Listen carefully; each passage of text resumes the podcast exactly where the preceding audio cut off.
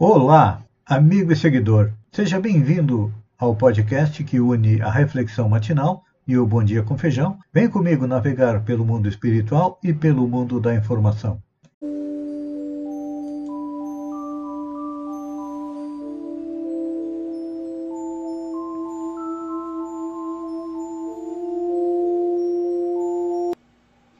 Olá, amigo e seguidor.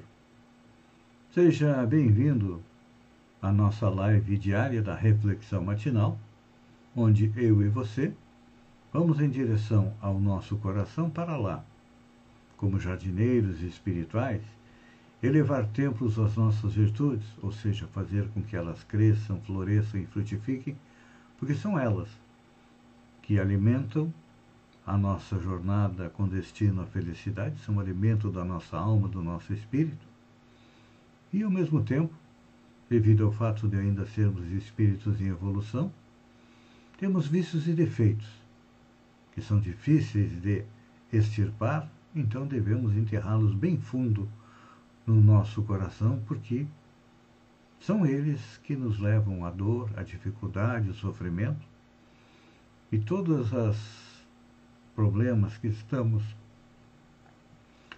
é, atravessando hoje são reflexo da sua ação sobre nosso espírito nas encarnações passadas. Então, estamos a caminho, desculpem, de nos transformar em espíritos melhores, porque buscamos a nossa perfeição moral. E os espíritos nos dizem que a perfeição moral ela advém de dois fatos. O primeiro, da prática da lei de Deus, ou seja, da compreensão e da prática das leis que regem tanto o universo físico quanto o universo moral.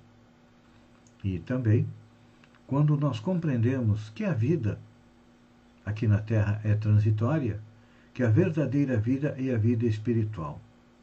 Então, a nossa dor, o nosso sofrimento, as dificuldades no dia de hoje Vem de quê? Do fato que ainda não conseguimos compreender todas as leis divinas, nem colocá-las em práticas. E também porque vivemos preocupados com a matéria. Muita gente na humanidade, uma boa parte, preocupa-se só com o material, em ter. Mas o ser espiritual deveria se preocupar em ser ser mais humilde, resignado, sensato, afável, brando, companheiro, indulgente, paciente, devotado. São essas qualidades que nós precisamos é, cultivar dentro é, do nosso coração para que cheguemos à tão sonhada felicidade, que não é neste mundo. Como diz o espírito François Geneve, a felicidade não é deste mundo ainda, porque ainda é um mundo de provas e expiação, onde nós estamos espiando nossos erros do passado, aprendendo, sofrendo na carne aquilo que nós fizemos os outros sofrer, e sendo provados na nossa vontade na nossa decisão de nos transformarmos em bons espíritos. Então, quando muitas vezes a gente pede para Deus, ai, Deus me dá paciência, Deus não dá paciência, Deus nos dá oportunidade de exercitar a paciência. Quando a gente pede para Deus uma vida melhor, o que, que Deus nos dá? Uma oportunidade de trabalho para que possamos conquistar o que é necessário de material sem deixar de levar em conta o ser espiritual é, que nós somos. Então, nos dias de hoje a gente percebe que a humanidade caminha, anda, pensa, age com tanta pressa. Claro que as coisas transcorrem mais rápido. Antigamente, para você vir é, da Europa para o Brasil, eram no mínimo 20, 25 dias viajando de navio. Hoje, de avião, você faz em 10, 12 horas. As comunicações também eram lentas. Hoje, com dois cliques, você fica sabendo o que acontece é, no Japão. E muitas vezes isso nos leva a viver apressadamente, sem perceber o mundo que nos cerca, por exemplo.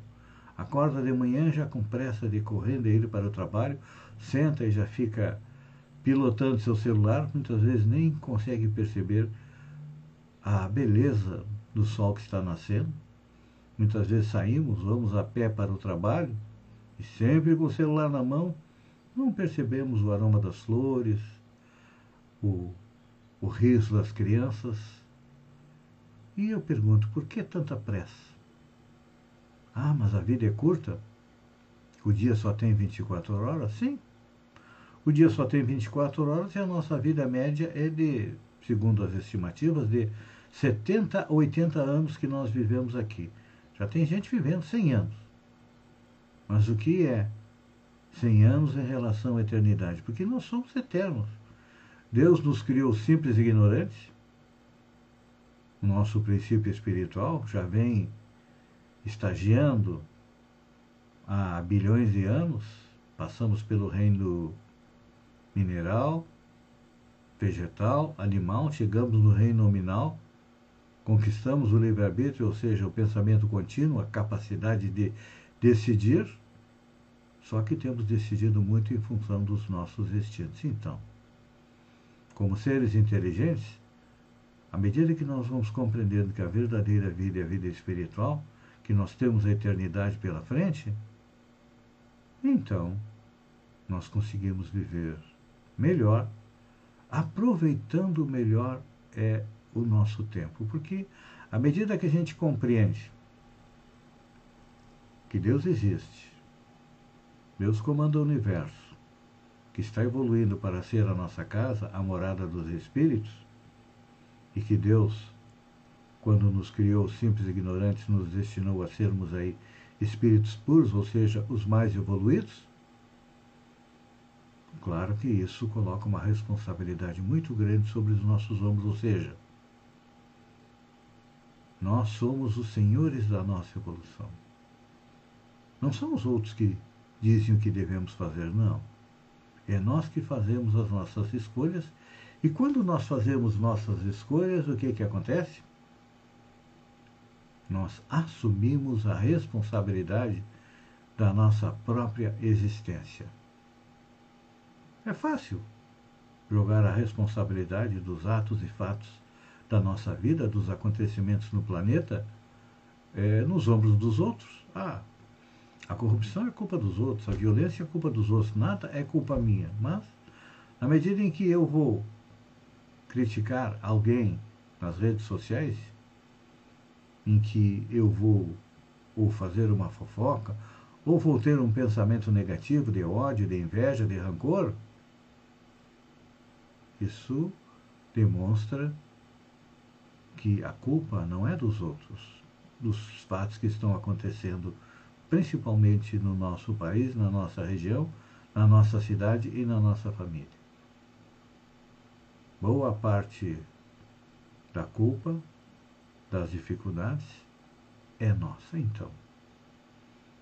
Vamos, a partir de hoje, procurar ter pensamentos melhores, pensamentos mais positivos, agradecer a Deus por exemplo, o dia de hoje, amanheceu lindo, maravilhoso.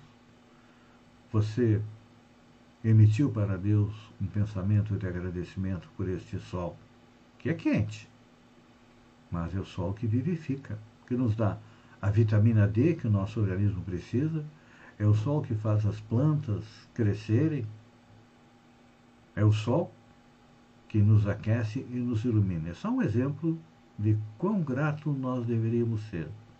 E somente é o Sol que está aí a milhões de quilômetros de distância. Você já agradeceu a Deus pela família, por tudo que Deus colocou à sua disposição para crescer, para evoluir? Se não fez isso, pense que à medida em que nós somos gratos ao universo, o universo também nos responde da mesma maneira. Pense nisso amigo e seguidor, enquanto eu agradeço a você por ter estado comigo durante esses minutos, fiquem com Deus e até amanhã, no amanhecer, com mais uma reflexão matinal. Um beijo no coração e até lá então.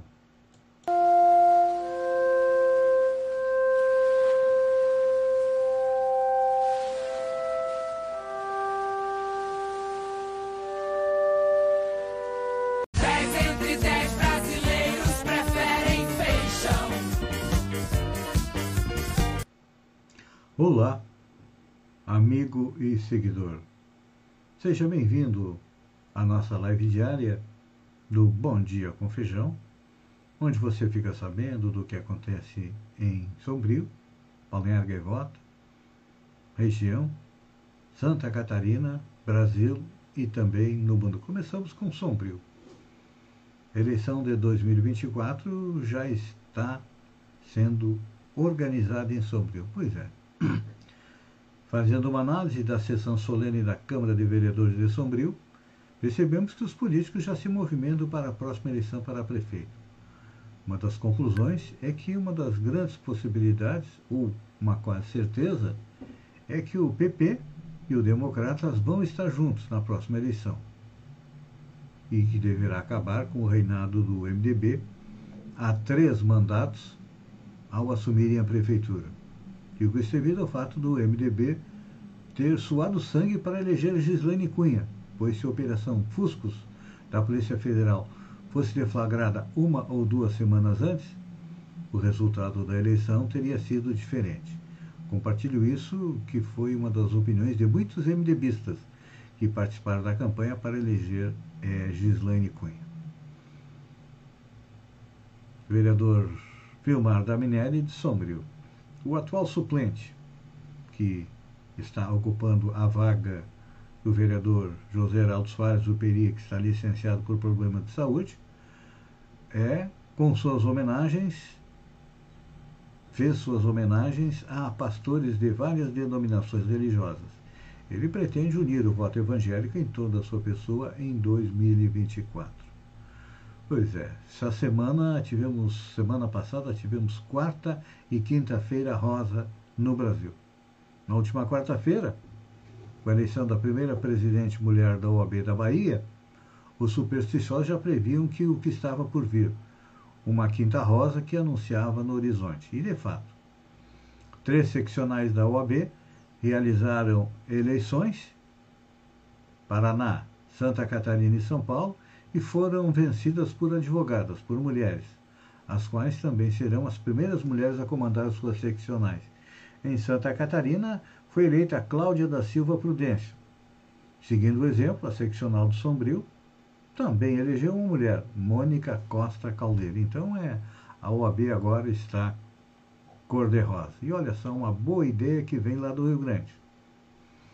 Diante do iminente aumento do imposto de propriedade de veículos automotores, os deputados estaduais querem que o governador Eduardo Leite regulamente a lei que permite o parcelamento em até 18 vezes do tributo. A proposta foi apresentada e aprovada na Assembleia Legislativa em setembro de 2020. A Secretaria da Fazenda estuda a dilatação do prazo de pagamento. É, o IPVA deve subir bastante, impulsionado pelo aumento dos carros usados na tabela FIP. Florianópolis não terá festa de Réveillon por causa da Covid-19. Florianópolis terá queima de fogos no Réveillon este ano, mas sem shows. O objetivo é evitar aglomerações e contágio da Covid-19. A Prefeitura confirmou na tarde desta segunda-feira de que não haverá mudança nesse plano por conta da nova variante Omicron do coronavírus. O município informou que a ideia é fomentar comemorações nos próprios bairros para gerir a economia local, girar a economia local e evitar grandes aglomerações. E aí não é só Florianópolis. Várias cidades brasileiras, capitais, anunciaram que cancelaram as festas, eventos ou shows do Réveillon 2022 por conta da pandemia de coronavírus, que continua afetando o Brasil.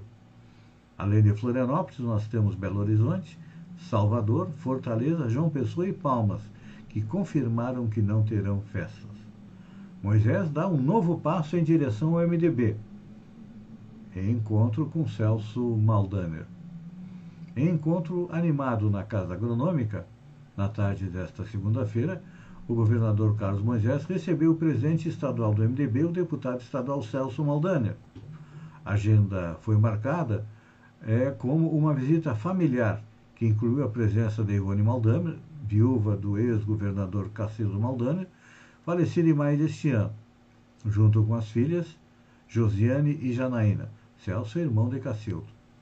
Ivone foi entregar a Moisés e a primeira-dama, Késia Martins, uma cópia do livro recém-lançado que conta a história de Cacildo. No entanto, o encontro também teve um viés político, pelo novo sinal dado pelo atual governador para se aproximar dos MDBistas. O chefe da Casa Civil, Heron Giordani, participou da conversa, um sinal de que a agenda teve mais do que um viés familiar, ou seja, é o provável destino do governador Carlos Moisés e de muitos integrantes do PSL que não querem ficar atrelado ao presidente Jair Bolsonaro. Verão deve ter temperaturas acima da média em Santa Catarina, prevê a EPAG. Será. É, o verão em Santa Catarina deve ter um calor acima da média. A previsão para os próximos meses indica que dezembro, janeiro e fevereiro vão ter temperaturas médias que variam entre 27 e 29 graus centígrados. De acordo com a EPAG, as massas de ar quente serão duradouras no trimestre, como as chuvas vão ser típicas da estação, com pancadas passageiras no período da tarde. Então tá aí, pode se preparar para o calor e gastar mais energia com o ar-condicionado, que está bem caro, né? Presidente do TSE, o ministro Luiz Roberto Barroso, diz que o teste de segurança das urnas não mostrou risco à eleição. O Tribunal Superior Eleitoral divulgou nesta segunda-feira o resultado dos testes de segurança feitos no sistema da urna eletrônica para a eleição de 2022. Os testes foram realizados durante seis dias e envolveram o trabalho de diversos especialistas em tecnologia da informação, para tentar acessar o sistema das urnas a fim de identificar possíveis falhas de segurança. De acordo com o tribunal, foram encontradas cinco falhas que deverão ser corrigidas até o dia do pleito e que não são capazes de influenciar no resultado da eleição. O presidente Jair Bolsonaro disse que se não tivesse voto impresso, eh, não teria eleição. Já voltou atrás, porque ele dizia que as urnas não eram seguras, agora ele atesta a segurança das urnas. Para mim, ele não vai nem participar da eleição. Vai ser é, substituído. Grupo religioso devoto de Maradona realiza seu primeiro batismo no México.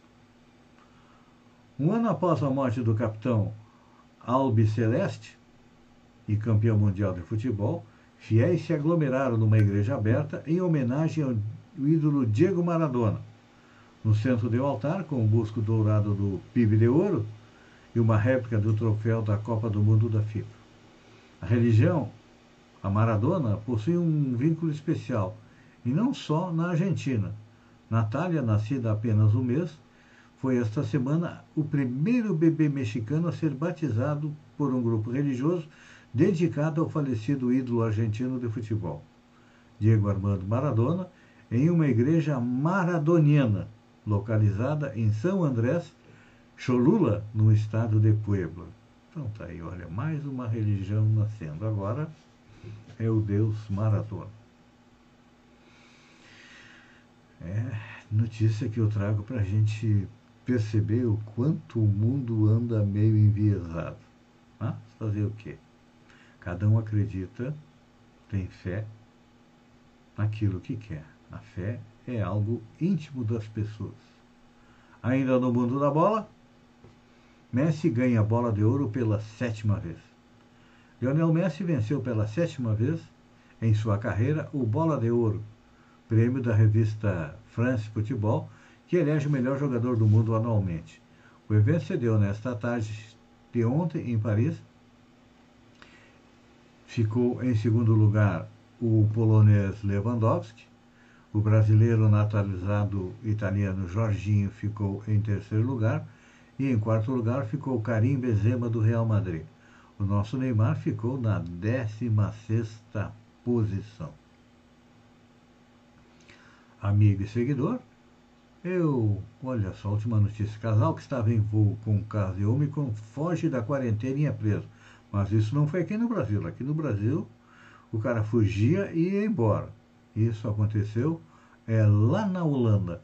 Era um casal, um espanhol e uma portuguesa, que fugiram do hotel onde estavam confinados e foram presos e trazidos de volta ao hotel. Tinha que dar uma surra nesse povo, não acham?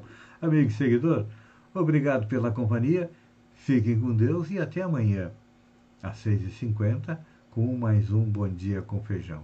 Um beijo no coração e até lá, então.